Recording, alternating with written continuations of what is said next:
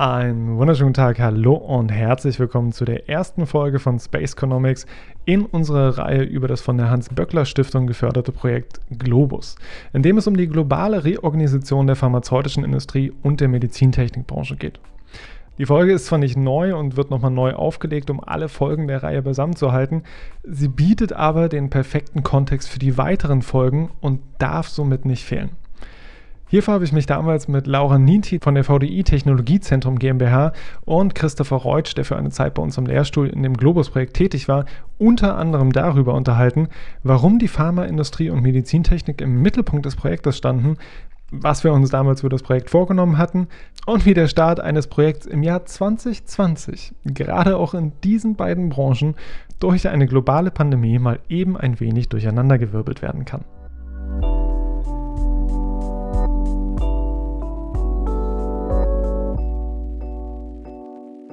Laura hat in Marburg Geografie und Wirtschaftsgeografie mit einem kurzen Abstecher nach Kolumbien studiert und schon während des Studiums als Expansionsassistentin für ein soziales Franchise und die Deutsche Industrie- und Handelskammer gearbeitet. Seit ihrem Abschluss ist sie dementsprechend dann jetzt für das VDI Technologiezentrum tätig. Hi Laura. Hallo Björn und vielen Dank für die Einladung zum Podcast. Und gemeinsam mit unserem Kollegen Christopher Reutsch ähm, ist sie im von der Hans-Böckler-Stiftung geförderten Projekt zur Untersuchung der Reorganisation der Pharmaindustrie. Und Christopher Reutsch wiederum ist seit Anfang 2020 bei uns im Lehrstuhl und hat in Jena und Halle studiert und bringt Expertise aus den Wirtschaftswissenschaften und den International Area Studies mit. Hi Christopher. Hallo. Ich freue mich auch sehr, heute Teil des Podcasts zu sein. Ja, schön, dass ihr beide da seid. Und ähm, vielleicht könnt ihr gleich zu Beginn einmal in drei Sätzen oder meistens ist es nicht ganz so leicht, auch ein bisschen mehr, äh, umreißen, worum es in dem Projekt zur Reorganisation von Forschung und Entwicklung geht. Das Ganze läuft jetzt ja seit einem guten Jahr. Und was mich im Speziellen interessiert, ist, welche Leitfragen euch an der Stelle beschäftigen. Alles klar, da würde ich direkt mal einsteigen und das Projekt umreißen und beschreiben. Also konkret untersuchen wir die globale Reorganisation von Forschung und Entwicklung, also F&E, das werden wir jetzt bestimmt auch das ein oder andere Mal noch nennen, das Wort, im Kontext eben des Standorts Deutschland. Dabei untersuchen wir die bereits von dir angesprochene pharmazeutische Industrie, aber auch die Medizintechnik. Wir schauen uns also diese beiden Branchen an, die ja thematisch sehr dicht beieinander liegen, aber dennoch Unterschiede aufweisen. Und genau diese Unterschiede, aber auch Gemeinsamkeiten wollen wir in Bezug auf die Reorganisation von F und E feststellen. Ich glaube, das war jetzt so das Kurzporträt mit den drei Sätzen. Mhm. Aber um das Ganze vielleicht auch für die Hörerinnen und Hörer noch ein bisschen besser einordnen zu können, würde ich ganz gerne noch kurz den Hintergrund dazu schildern.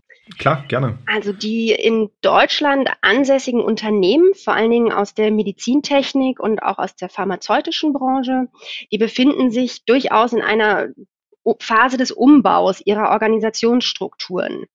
Das Ganze ist auf einen zunehmenden Druck, eben internationale Wissensressourcen und auch Wissensquellen zu berücksichtigen, zurückzuführen.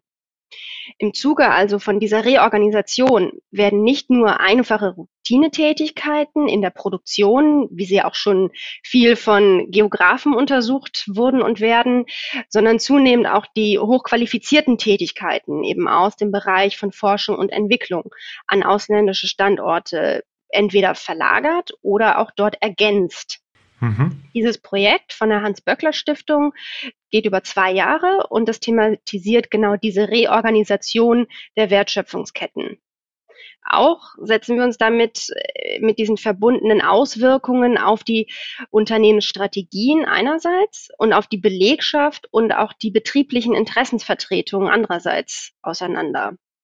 Das mhm. heißt, wir untersuchen auf der einen Seite die F&E-Verlagerungen und die Auswirkungen auf die Managementaktivitäten, aber eben auch die Arbeitsorganisation, die Arbeitsbedingungen und die Beteiligungsmöglichkeiten. Mhm. Das heißt, wir haben eine durchaus sehr breite Perspektive in diesem Projekt, die wir versuchen wollen abzubilden. Das waren ein paar Sätze mehr, aber ich hoffe, man kann so das Projekt ein bisschen besser einordnen. Ja, definitiv. Äh, vielen Dank dafür. Ähm, Christopher, vielleicht kannst du auch noch ein bisschen was, also Laura hat jetzt schon mal was zu den Leitfragen so leicht ausgeführt. Ähm, Vielleicht kannst du das auch noch mal ein bisschen konkretisieren. Was genau schaut ihr euch an? Ja, na klar, auf alle Fälle. Ähm, wie Lara schon sagte, äh, haben wir uns frühzeitig im Team Gedanken darüber gemacht, welche Leitfragen interessieren uns eigentlich im Projekt. Und ähm, ein wesentliche, eine wesentliche Leitfrage, um auch so ein grundsätzliches Verständnis vom Thema äh, der F&E-Reorganisation zu bekommen, ist einfach die Frage nach, welche Motive und Treiber liegen denn überhaupt der Reorganisation von F&E zugrunde? Ähm, also was sind letzten Endes bestimmte Akteure, bestimmte Rahmenbedingungen, die Unternehmen oder Unternehmensakteure dazu veranlassen, ähm, eine F&E-Reorganisation durchzuführen. Mhm.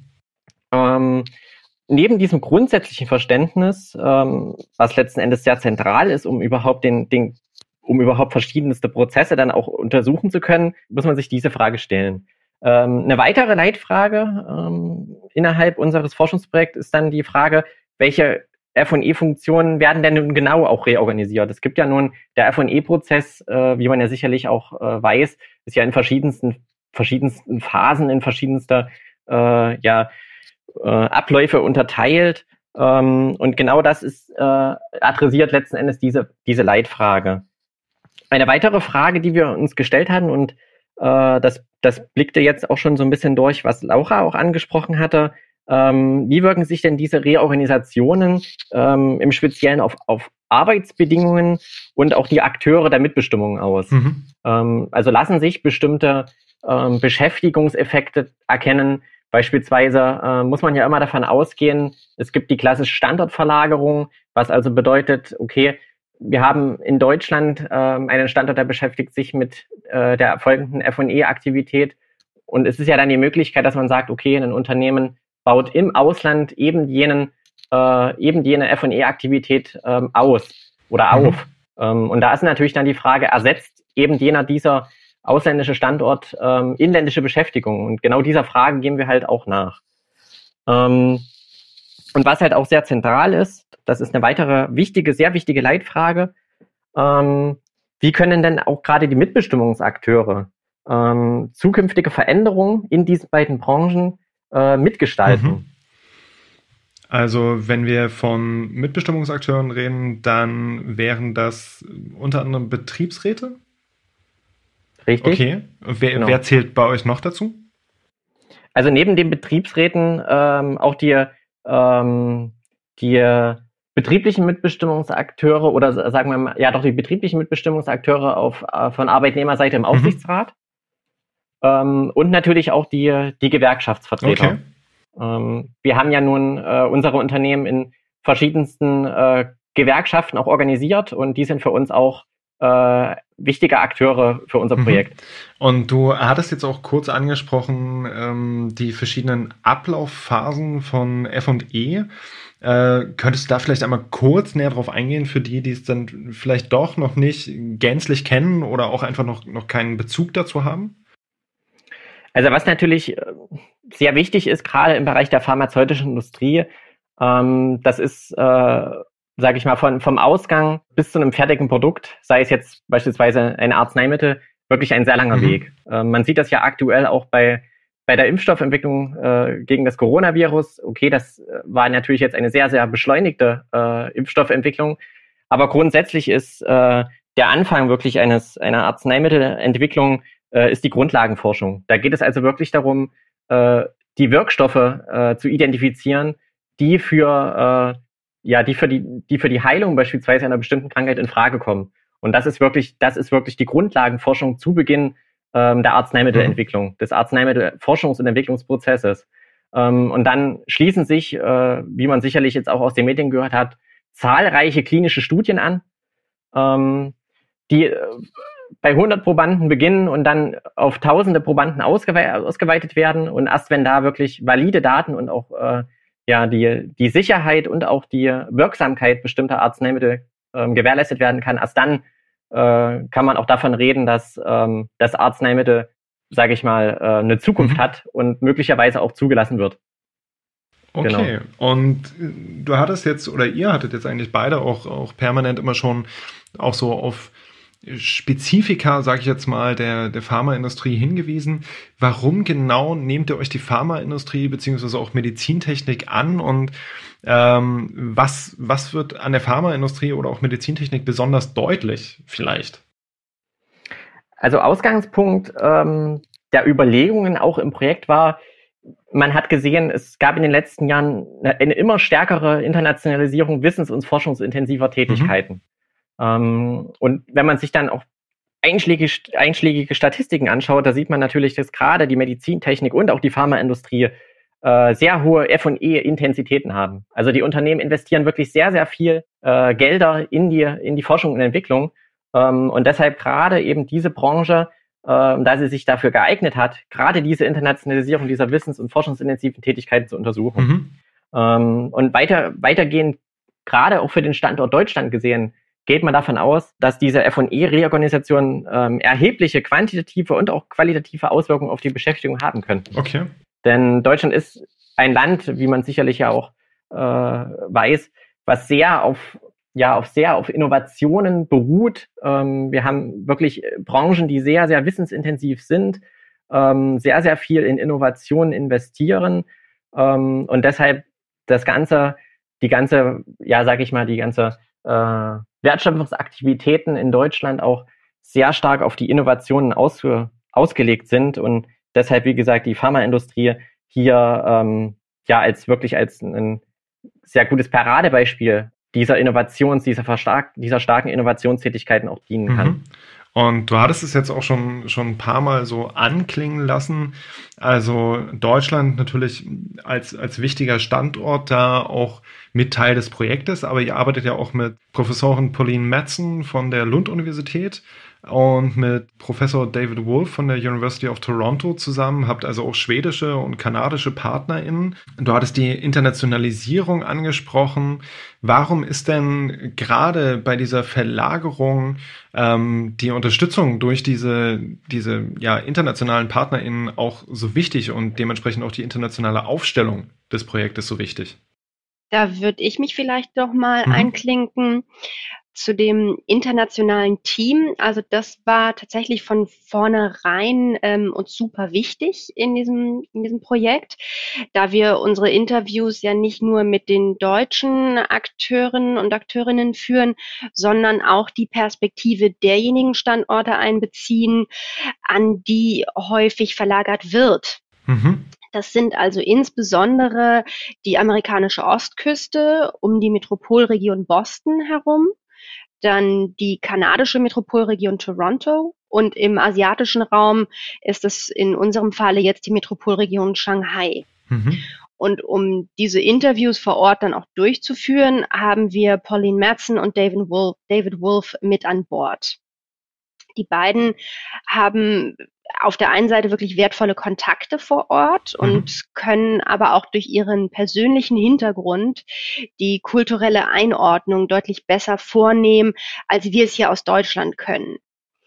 Und vielleicht auch nicht ganz außer Acht zu lassen, ist natürlich die sprachliche Komponente, die den beiden etwas leichter fällt bei Interviews auf äh, Englisch.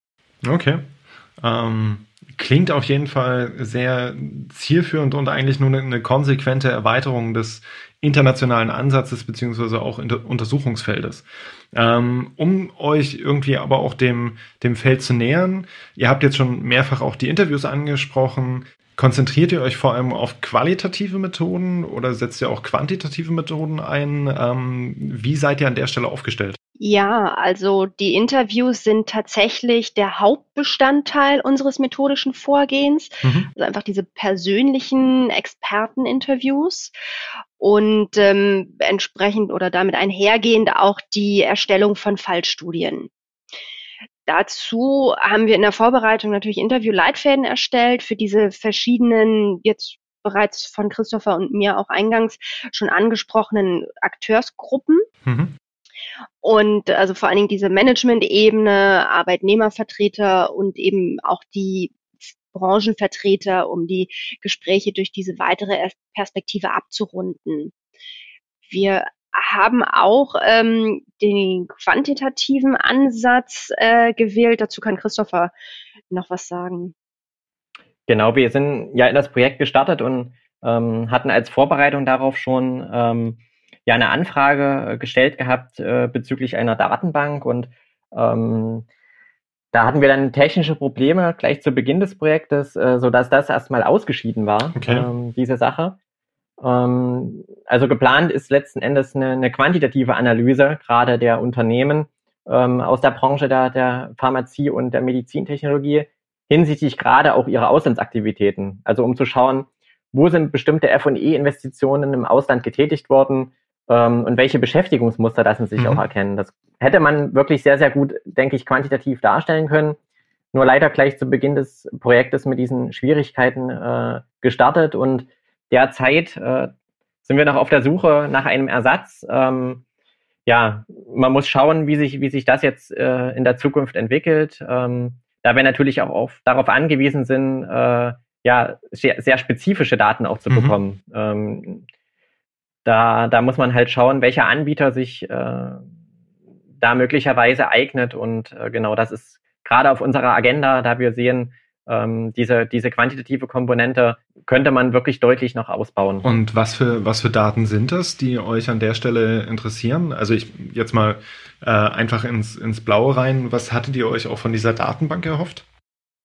Also wir hatten uns wirklich erhofft, ähm, zu schauen, ja, wie ähm, sind die Unternehmen im Ausland beispielsweise aufgestellt? Zu schauen, welche Standorte gibt es denn im mhm. Ausland? Und an diesen Standorten dann wirklich zu sehen, wie haben sich äh, ganz klassisch bestimmte Kennziffern entwickelt? Also wie ist beispielsweise die Beschäftigungszahl äh, gestiegen, wie hat, oder wie ist sie mhm. gesunken? Mhm. Ähm, um halt bestimmte Muster da letzten Endes auch zu erkennen, ja, die wir mit unseren Leitfragen letzten Endes auch auf, auf qualitativer Ebene erheben wollten, um da halt auch einen Abgleich mhm. zu haben da ist man halt äh, derzeit oder sind wir halt derzeit im Projektteam äh, sehr, sehr bemüht, äh, einen Ausgleich zu finden, um möglicherweise diese fehlenden, bisher fehlenden quantitativen Daten noch mhm. zu erheben. Ja, und das ist ja, ist ja auch prinzipiell bei den meisten Forschungsansätzen beziehungsweise auch Forschungsprojekten und das haben wir auch in vergangenen Folgen zu anderen Forschungsprojekten ähm, hier auch schon gesehen, ziemlich wichtig dann auch diesen, diesen Abgleich einfach zu haben zwischen quantitativen und qualitativen Methoden, das eine durch das andere zu ergänzen, die blinden Flecke aufzuheben. Und dementsprechend wünsche ich an der Stelle schon mal äh, viel Erfolg, würde ich einfach mal sagen, da ähm, auch einen adäquaten Ersatz zu finden. Und ihr seid jetzt aber auch schon mal auf verschiedenste UnternehmensakteurInnen eingegangen, wenn wir mal bei den qualitativen Methoden bleiben. Ähm, da redet ihr entsprechend mit, auch mit den Gewerkschaften und Betriebsräten und gerade bei einer Verlagerung und äh, von zum Beispiel Standorten ist ja das auch eigentlich immer so ein, so ein Thema, die ArbeitnehmerInnen Inwiefern und, und warum konzentriert ihr euch auch auf diese Arbeitnehmerinnenperspektive und stellt die entsprechend dar? Also ich würde auch hier nochmal kurz äh, übernehmen. Also wir versuchen eigentlich erstmal grundsätzlich wirklich ein sehr rundes mhm. Bild äh, von dieser ganzen Thematik zu gewinnen. Also ähm, versuchen wirklich äh, verschiedenste Perspektiven äh, auch wahrzunehmen und ähm, ja letzten Endes auch sicherzustellen, dass wir äh, verschiedenste äh, Perspektiven darstellen können. Die Arbeitnehmerperspektive ist in dem Sinne wirklich auch für uns relevant, da wir äh, versuchen wollen, den Zusammenhang dieser F&E-Reorganisation ähm, und die Wirkung auf die Beschäftigung und auch die Mitbestimmung ja äh, zu erfassen. Und man hat halt gesehen, äh, wenn man sich die bisherige wissenschaftliche Literatur und Debatte dazu anschaut, ähm, das ist bisher sehr unerforscht. Mhm. Dieses, Themen, dieses Themengebiet ja, gerade was auch die Suche beispielsweise nach praktischen Lösungen auch äh, angeht, die halt auch auf diese Herausforderungen, diese, in diesem Spannungsverhältnis zwischen Mitbestimmung einerseits und Reorganisation andererseits ähm, auch eingehen können. Ja, also wie gesagt, die, die, die Reorganisation gerade in, in, in der Pharmazie und in der Medizintechnologie betreffen ja, wie ich schon gesagt habe, wirklich äh, für unsere in Deutschland sehr entwickelte Volkswirtschaft ja, ja wie hat man immer so schön gesagt, bisher unverletzliche Bereiche. ähm, also die F&E, die F&E, äh, wie gesagt, Deutschland als, als Innovationsmotor letzten Endes äh, die Forschung und Entwicklung wirklich als sehr eine, ja, als ein Beschäftigungssegment, wo man immer gedacht hat, okay, das, das wird, wird, wird man in Deutschland wahrscheinlich nie hergeben wollen. Mhm. Das ist so ein bisschen das Tafelsilber. Ähm, und jetzt hat man halt gesehen gehabt in, in der Vergangenheit, Mensch, die Internationalisierung macht auch davor keinen mhm. Halt. Ähm, genau, und man will halt wirklich äh, versuchen, gerade mit dieser Arbeitnehmerperspektive bestimmte Bedingungen auch zu identifizieren, was halt auch F&E-Reorganisationen begünstigen mhm. kann. Und gerade wenn man dieses Wissen auch hat, kann man natürlich auch ableiten oder versucht ableiten zu können, was kann man unternehmen, um dies auch zu verhindern. Ähm, und das macht, denke ich, gerade die Arbeitnehmerperspektive so interessant, denn hier werden Handlungsoptionen aufgetan, die, wie gesagt, zukünftige Veränderungen auch maßgeblich mit beeinflussen mhm. können. Und ähm, bislang war es wirklich so, wenn man sich Untersuchungen angeschaut hat, ähm, gerade auch zu Beginn unseres Projektes, das waren wirklich sehr quantitative Untersuchungen. Man hat halt wirklich vermisst, auch Ansichten und Interessen von Arbeitnehmerakteurinnen wirklich direkt auch ja, in, den, in, den, in den wissenschaftlichen Untersuchungen zu sehen. Mhm. Das hat wirklich gefehlt. Ähm, und deshalb versuchen wir jetzt dieses äh, bislang unerforschte Themengebiet ja systematisch auch mit, mit Leben zu mhm. erfüllen. Mhm. Ähm, das finde ich halt auch prinzipiell so, so einen spannenden Aspekt, der mir jetzt schon bei so ein paar unserer Forschungsprojekte, sage ich jetzt mal, bei unserem Lehrstuhl auch aufgefallen ist. Also in WOM haben wir das ja, haben wir das ja ähnlich. In, ähm, vielleicht auch nochmal für die HörerInnen, also bei Weltoffen miteinander arbeiten in Thüringen, wo es ja dann auch genau um diese ähm, um die Beschäftigten geht, um die Willkommenskultur in der Beschäftigtenstruktur. Ähm, in HIT in der Vergangenheit äh, hochqualifiziert in Thüringen hatten wir das auch in Betrachtung, also da auch die Perspektive der, der Fachkräfte beziehungsweise der ArbeitnehmerInnen in dem Fall. Und bei all den Projekten hatten wir auch immer, äh, das ist, glaube ich, in den letzten Folgen auch deutlich geworden, gab es auch immer irgendwie so Aspekte, die gerade bei der Einnahme dieser Perspektive überraschend waren. Ähm, gab es bei euch im bisherigen Projektverlauf, vielleicht unabhängig davon, dass die Datenbank dann nicht funktionierte, ähm, auch andere Momente oder Aussagen, die euch äh, vielleicht auch positiv, aber auch negativ überrascht haben? Ähm, es gab tatsächlich nicht nur bei den quantitativen Daten, sondern auch bei der qualitativen Erhebung die, die ein oder andere Schwierigkeit. Also es war tatsächlich schwierig, in einigen Unternehmen an Interviewpartner zu gelangen. Mhm. Und die Anbahnung war da wirklich selbst mit Kontakten in die Unternehmen nicht leicht. Okay. Also selbst wenn man jetzt über Ecken schon jemanden kannte, da wirklich dann an die richtigen Personen zu bekommen und die richtigen Personen für ein Interview zu gewinnen, war schwierig oder teilweise zumindest schwierig.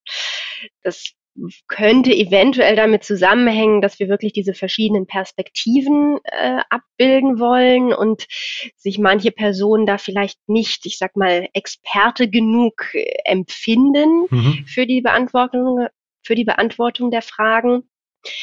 Letzten Endes sehen wir das natürlich nicht so. Uns interessieren die Meinungen und ähm, dieses Experte genug ist jetzt keine, keine Voraussetzung für, für so ein Interview, mhm. aber eventuell könnte es damit zusammenhängen. Okay. Ähm, wäre das sonst auch ein Punkt, vielleicht auch im Vergleich irgendwie zu, zu anderen Forschungserfahrungen, Projekten, die ihr bisher gemacht habt, wo ihr irgendwie sagt, da ist vielleicht aber auch Pharma und Medizintechnik so ein bisschen speziell? Also ähm, eventuell hat es auch was mit der Corona-Thematik zu tun. Okay. Also das sind natürlich zwei Branchen, die jetzt im letzten Jahr nochmal deutlich mehr in der Aufmerksamkeit mhm. oder in der Öffentlichkeit standen und mehr Aufmerksamkeit bekommen haben. Eventuell hängt es auch damit zusammen. Also dann auch, äh, dass sich da dann die prinzipielle Überlastung äh, Belastung, wie auch immer, entsprechend auf die Verfügbarkeit auswirkt? Ja, beziehungsweise vielleicht auch das Interesse, also dass einfach eventuell sehr viele Anfragen mhm. kommen, mhm. Ähm, was, was Studien angeht und ähm, ja, und deshalb vielleicht einfach nicht allen, alle bedient werden können, alle mhm. Anfragen. Gab es aber auch, also wir hatten jetzt quasi zwei ich sage jetzt mal, Negativbeispiele für, für Überraschungen im Projektverlauf? Gab es auch Momente, wo ihr so dachtet, okay, das ist, das ist mega interessant, das ist eine, eine mega interessante Perspektive, Aussage oder wo ihr positiv überrascht worden seid? Also ich kann davon berichten und das ist auch wirklich ein ganz, ganz frischer Eindruck. Ich komme gerade selber wieder aus einem Experteninterview, mhm. was ich vor dem, vor der Aufnahme des Podcasts wirklich geführt habe. Das hat äh, so ein bisschen auch bestätigt, was, ähm, was wir in vorher rangegangenen Interviews auch schon äh, mitbekommen haben, dass gerade wenn wir beim Thema Mitbestimmung sind, ähm, diese Mitbestimmung oftmals im Rahmen ja informeller äh, mhm.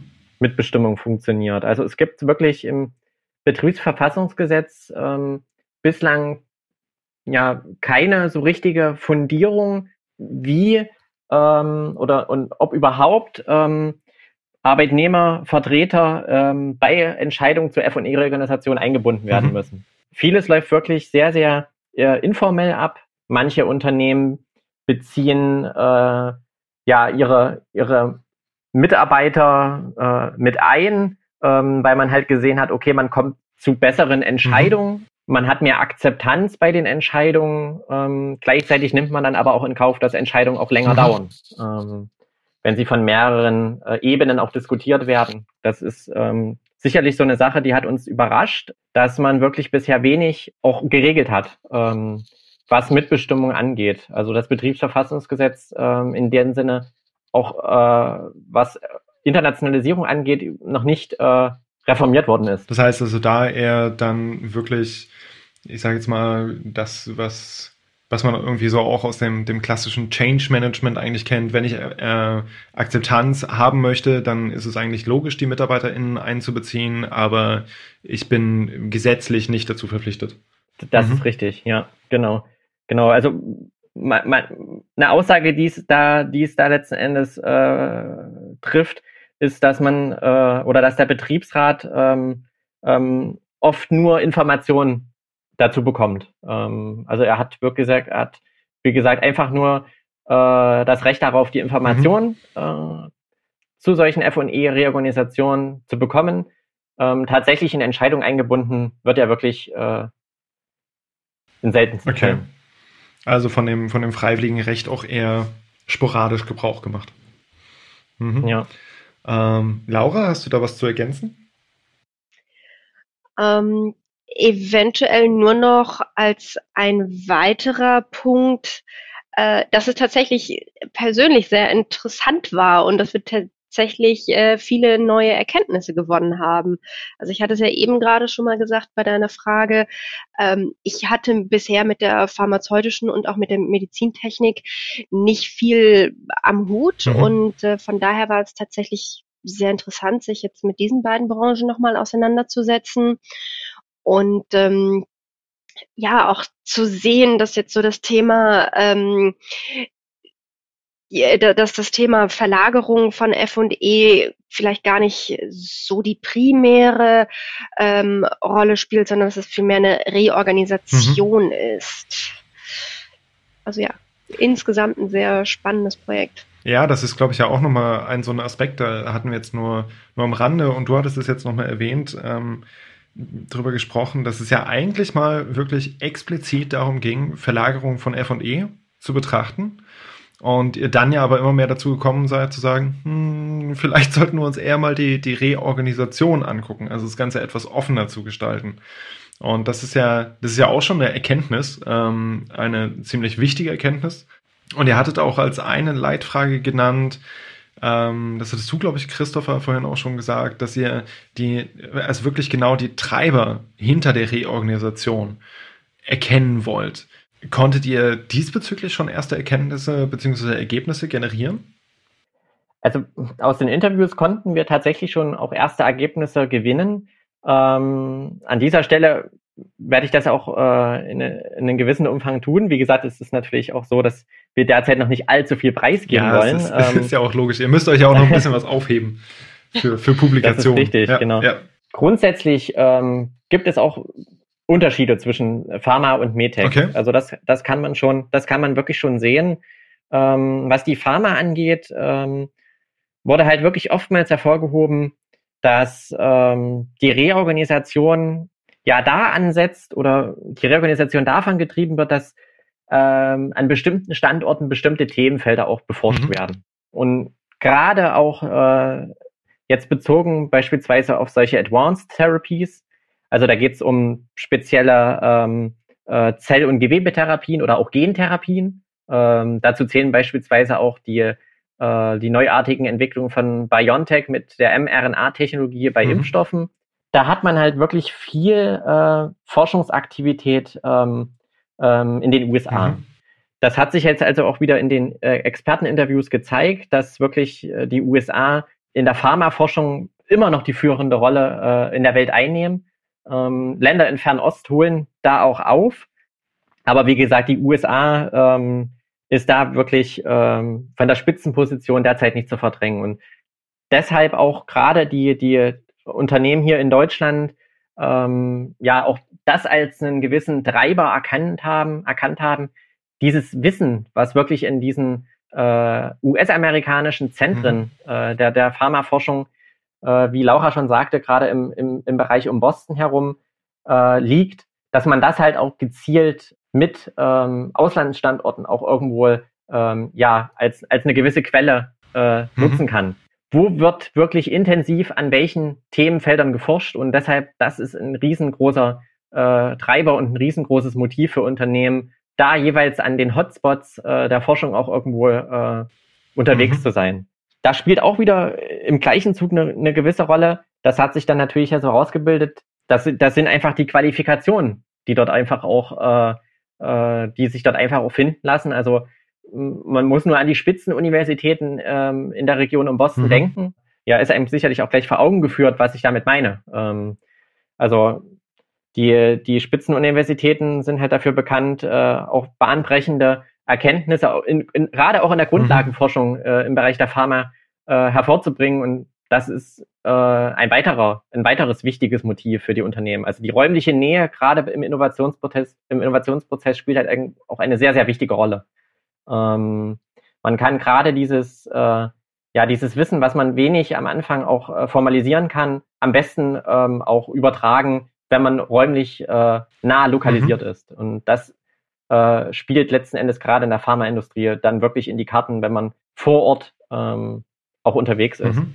Genau. In der Metec, in der Metec äh, kann man sagen, sieht das Ganze ein bisschen anders aus. Ähm, hier ist es oft so, dass, dass man wirklich nah am Kunden, ähm, also wirklich an den Bedürfnissen äh, orientiert ist. Ähm, man halt wirklich schaut, was ist in den nationalen Märkten ähm, für, einen, für einen Bedarf da. Okay. Ähm, und gerade deshalb äh, die Unternehmen wirklich dann äh, vor Ort äh, unterwegs sind, um halt wirklich die Bedürfnisse auch zu verstehen, die Bedürfnisse der Kunden zu verstehen, um halt wirklich diesen, diese nationalen Märkte bedienen zu können. Und das ist halt so ein wesentlicher Unterschied, den wir jetzt schon auch ähm, erkennen können. Das heißt also an der Stelle ähm, eigentlich so ein Stück weit das, was in vielen Branchen quasi seit Jahren eigentlich rückläufig ist, diese, diese Kundinnennähe und wo, wo andere Wissensressourcen deutlich wichtiger sind, die trotzdem aber noch in der Medizintechnik festzustellen. Ja, also wie gesagt, also ähm, was auch, was auch äh, deutlich hervorkam oder was auch zumindest in Teilen der Interviews hervorkam, ist, dass ähm, der eigentliche Forschungs- Anteil gerade im Bereich der Medtech äh, geringer mhm. ist als äh, im Vergleich zur Pharma. Okay. Ähm, die Medtech ist halt wirklich ähm, ja im Wesentlichen auch darauf konzentriert, äh, Entwicklungen äh, vorzunehmen. Und da hat man ja auch schon einen sehr, sehr, ja, sehr, sehr guten äh, äh, Stand letzten Endes von Produkten. Und vieles ist halt wirklich auch, sind halt weniger, ähm, ja, ähm, sind halt weniger radikale Innovationen in dem Sinne, sondern eher auch Stufeninnovationen, mhm. ähm, die, die sich gerade in der Medtech befinden. In der, in der Pharma sieht man ja immer wieder, also es werden neue Medikamente auf den Markt gebracht und das sind ja wirklich, das sind ja radikale Innovationen mhm. zum mhm. Teil. Ähm, der Impfstoff, äh, der jetzt gegen das Coronavirus entwickelt worden ist, ist ja in dem Sinne auch wirklich eine radikale mhm. Innovation. Ähm, genau, also das so ein bisschen auch als Unterschied, also eher die Stufeninnovationen, äh, in der Medtech und eher die radikalen Innovationen, zum Teil natürlich auch die oder auch die Stufeninnovationen in der Pharma. Logisch, ja, aber das ja. ist schon auch ein, das ist auch schon ein, ein Unterschied, den man auch deutlich mhm. erkennen kann. Laura, hast du zu dem Punkt äh, was zu ergänzen?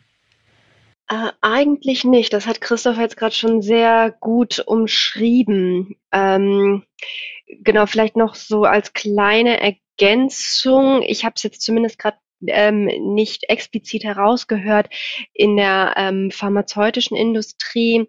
Ähm, da hatte Christopher die Universitäten angesprochen mhm. und dass es natürlich da wichtig ist, die, sozusagen direkt an der Forschung zu sitzen, aber natürlich damit einhergehend auch äh, die Qualifikation der Mitarbeiter. Mhm.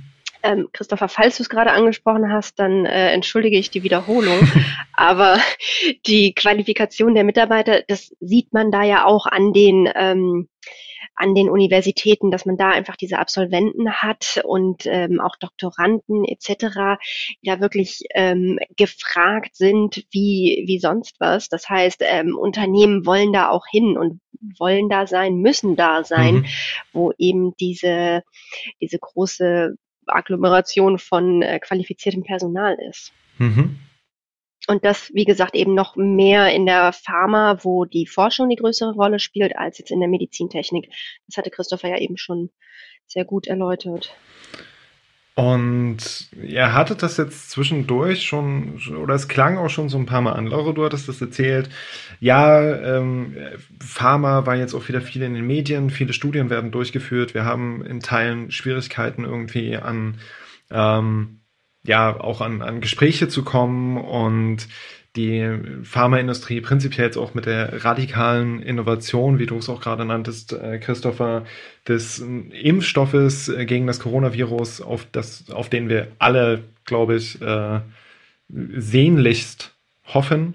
Ähm, und wir haben gleichzeitig gesehen, dass irgendwie auch diese Verlagerung der Produkte dann in der Pharmaindustrie, äh, die Verlagerung der Produktion, Verzeihung, in der Pharmaindustrie auch entsprechende Probleme mit sich führen kann. Und ähm, wir hatten jetzt schon ein bisschen über die, die Auswirkungen auch auf euer Projekt gesprochen, was, was Corona angeht.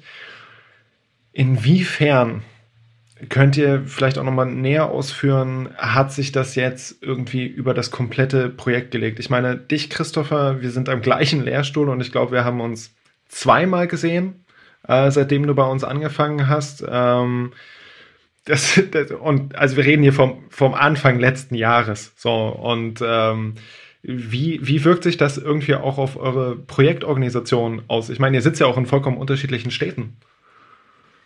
Ja, äh, das ist richtig. Also neben diesen inhaltlichen Schwierigkeiten, ähm, über die wir eigentlich schon gesprochen hatten, ähm, ist es tatsächlich so, dass ähm, auch jetzt Christoph und ich zum Beispiel uns noch nicht face, face to face gesehen haben oder kennengelernt haben. Krass. Ähm, das ist jetzt, ich meine, ich sitze in Berlin, das ist auch nicht mal so weit, ähm, aber ansonsten jetzt äh, haben wir noch einen Teil des Projektteams in Düsseldorf mhm. und da war eigentlich auch ein Auftakt-Workshop geplant, dass ähm, A, wir uns natürlich kennenlernen, aber eben auch face-to-face -face besprechen. Also das ist äh, was, was tatsächlich nur virtuell stattfinden konnte. Und äh, das ist echt schade. Mhm. Genau das Gleiche ähm, kann man eigentlich auch sagen über die Projekttreffen. Also jetzt über unser Projektteam hinausgehend ähm, haben wir zum Beispiel mit der Hans-Böckler-Stiftung eben Projekttreffen. Da haben bisher, glaube ich, zwei stattgefunden und auch die waren rein virtuell, was ansonsten halt physische Workshops oder physische Treffen wären. Mhm. Und äh, das ist echt schade, weil so dieser Netzwerkcharakter, den kann man virtuell einfach nicht so rüberbringen, wie das, ähm, wie das in einem direkten Kontakt geht. Absolut. Und ja. Ja, das ist jetzt so, dass die direkte Auswirkung, die wir quasi im Projektteam hatten, aber auch dieser Face-to-Face-Gedanke spielt natürlich bei den Interviews dann auch eine Rolle. Ne? Mhm. Also wir haben ähm, auch da keine Face-to-Face-Interviews durchgeführt. Da kann man jetzt sagen, natürlich auf der einen Seite hat uns das auch viel Zeit gespart und äh, viel Rumreiserei, aber ja, räumliche Nähe ist halt nicht äh, ersetzbar. Mhm. Und äh, das ja ist natürlich ein Fakt, den man da einfach jetzt ganz klar sehen kann. Ähm, Ansonsten, was mir jetzt noch zum Thema Corona einfällt und Auswirkungen auf unser Projekt, äh, wir hatten dadurch, dass dass jetzt, wie gesagt, das Projekt seit äh, Anfang 2020 läuft und dann Corona ja schon sehr schnell ein Thema war, mhm. war es direkt Bestandteil eigentlich von unserer, von unserem Fragebogen. Also es war da mussten wir jetzt wenig anpassen, abgesehen jetzt von dieser Entscheidung, dass wir eine Corona-Frage mit aufnehmen. Aber an und für sich mussten wir jetzt nicht alles umwerfen. Das war auch von Vorteil. Mhm. Und das Projekt ist auf zwei Jahre ja bewilligt, ähm, läuft seit letzten Jahr, Anfang letzten Jahres und dementsprechend noch bis Ende diesen Jahres. Was steht bei euch jetzt noch alles an? Was kommt jetzt noch? Wir versuchen jetzt oder wir, wir werden jetzt für beide Branchen Impulspapiere mhm. äh, erarbeiten, ähm, basierend natürlich auf unseren bisherigen Ergebnissen auch und äh, bieten somit eine erste kleine Auswertung ähm, unserer äh, empirischen er Erhebungen und diese dienen natürlich dann auch als Diskussionsgrundlage. Mhm. Genau, und was uns jetzt sozusagen dafür noch fehlt und auch um auf deine zweite Frage ähm, zu antworten, wie es weitergeht, beziehungsweise was jetzt noch alles ansteht, sind halt noch ein paar Interviews. Also mhm. auf der einen Seite bei uns direkt in Deutschland. Ähm, da haben wir schon einen Großteil der Interviews geführt, aber das ein oder andere Gespräch steht noch aus, beziehungsweise da sind wir noch dabei, äh, entsprechende Kontakte mhm. anzusprechen. Mhm. Ähm, und ansonsten aber der Großteil der Interviews eben an den ausländischen Untersuchungsorten. Also die ähm, stehen jetzt wirklich vor der Tür, kann man sagen. Da sind wir auch aktuell in enger Abstimmung mit der Pauline Merzen und dem David Wolf. Mhm. Und ja, da wird es jetzt in den nächsten Wochen und ja, Monat bis zwei, würde ich mal sagen, relativ spannend, was da Interviews und ähm, ja entsprechend natürlich auch die Auswertung angeht. Und ja, bei uns natürlich auch. Also es stehen neben den Interviews und den ersten kleineren Auswertungen, die wir jetzt schon gemacht haben, steht natürlich jetzt die systematische Auswertung und dann eben die Zusammenführung der Ergebnisse an. Mhm. Und dann sind wir auch gut beschäftigt, würde ich sagen. Mhm. Das klingt so. Also, ich meine, Juni ist jetzt auch nicht mehr ganz so lange hin. Äh, von daher drücke ich euch an der Stelle die Daumen, auch natürlich darüber hinaus. Und das heißt aber, ihr untersucht Pharmaindustrie, Medizintechnik ziemlich umfassend. Ähm, ihr untersucht die Reorganisation in der, in der Forschung und Entwicklung sowohl in Deutschland mit den Auswirkungen als auch in den ausländischen Standorten. Ähm, ihr ja betrachtet verschiedenste Bereiche, die ja auch wirtschaftsgeografisch zentrale Fragestellungen ähm, betreffen, von den lokalen Wissensflüssen über die translokalen Wissensflüsse, die Nähe zu Märkten, die Nähe zum, ich sage jetzt mal, Humankapital.